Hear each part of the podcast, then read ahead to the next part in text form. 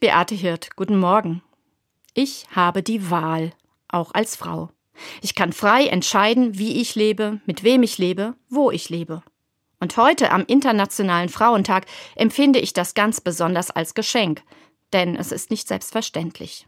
Es gibt auch heute noch genug Länder auf der Erde, in denen Frauen nicht diese Entscheidungsfreiheit haben. Frauen in Afghanistan zum Beispiel. Seit der Machtübernahme der Taliban im Sommer 2021 werden sie dort in ihren Rechten immer mehr eingeschränkt. Seit Dezember dürfen Afghaninnen nicht mehr an Unis und Hochschulen studieren. Bei uns in Deutschland gilt Bildungsfreiheit. Aber es ist noch gar nicht so furchtbar lange her, dass Mädchen und Frauen nicht die gleichen Bildungschancen hatten wie Jungs und Männer. Noch für meine Elterngeneration nach dem Krieg war klar, eine Ausbildung machen oder gar studieren, das war erstmal was für die Jungs in der Familie.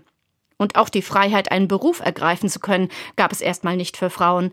Als die Vereinten Nationen 1975 den 8. März als Tag für die Frauenrechte eingeführt haben, da mussten Frauen in Deutschland nach dem Gesetz noch ihre Männer fragen, wenn sie arbeiten gehen wollten. Das hat sich erst 1977 geändert. Die Freiheit, als Frau selbst über mein Leben und meinen Beruf zu entscheiden, die ist also wahrlich nicht selbstverständlich. In meiner katholischen Kirche übrigens bis heute nicht. Frauen können noch immer nicht Priesterin werden, auch wenn es immer lautere Stimmen gibt, die das fordern. Zum Beispiel beim sogenannten Synodalen Weg. Ab morgen tagt er wieder in Frankfurt.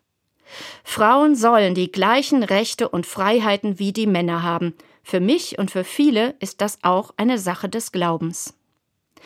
Der Internationale Frauentag. Mich macht er dankbar dafür, dass ich so viele Freiheiten in meinem Leben habe. Und zwar auch, weil Frauen in früheren Jahrzehnten dafür heftig gekämpft haben. Aber es ist für mich auch ein Tag, an dem ich mich für noch mehr Freiheit für die Frauen einsetzen will. In meiner Kirche und in der Welt. Beate Hirt, Mainz, Katholische Kirche.